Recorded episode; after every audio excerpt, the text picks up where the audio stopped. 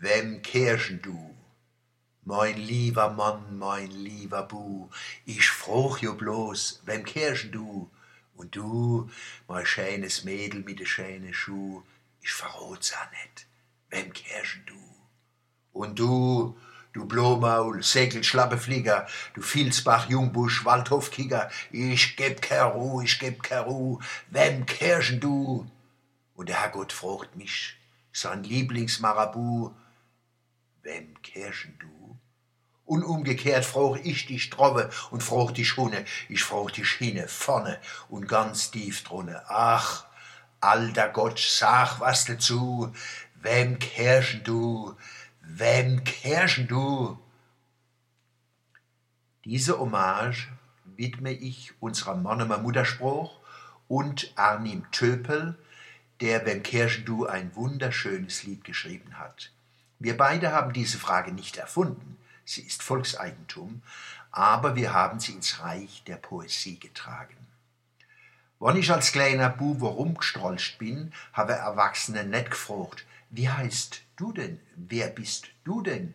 Wo kommst du denn her? Sondern die haben gefragt, wem kehrst du? Ein Kind war damals nicht einfach jemand. Es existierte, indem es jemandem gehörte. Inzwischen liegen viele Befreiungsbewegungen hinter uns und wir sind alle ganz frei. Kenny kehrt kein mehr, Kenner kehrt kennere mehr, Kotz, Kenns kehrt kein mehr. Sind wir dadurch wirklich frei? Mir scheint, die ersehnte Freiheit entpuppt sich als neue Form von Unfreiheit.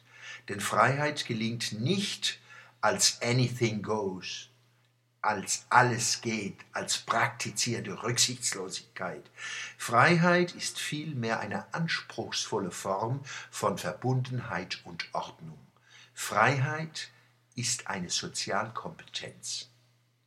Da muss ich an den norwegischen Schriftsteller Henrik Ibsen denken, der gesagt hat, Zitat, haben Sie noch nicht bemerkt, dass jeder Gedanke, wenn man ihn konsequent zu Ende denkt, bei seinem Gegenteil herauskommt? Und noch klarer, Martin Walzer, Zitat, nichts ist ohne sein Gegenteil wahr. Zitat Ende. Schwere politische Zerwürfnisse rühren auch daher, dass wir unangenehme Teile einer Wahrheit an unsere Feinde delegieren. Oft erschaffen wir diese Feinde erst, indem wir ihnen Aspekte der Wahrheit aufhalsen, die uns selbst nicht in den Kram passen. Es ist leichter, Andersdenkende zu verunglimpfen, als sich selbst den unerfreulichen Seiten einer Wahrheit zu stellen. Ich wünsche uns, dass wir im ökumenischen Lutherjahr die Kraft finden, über diese sehr einfachen, sehr schwierigen Fragen miteinander zu denken und zu sprechen. Ansonsten werden sich die Gräben vertiefen.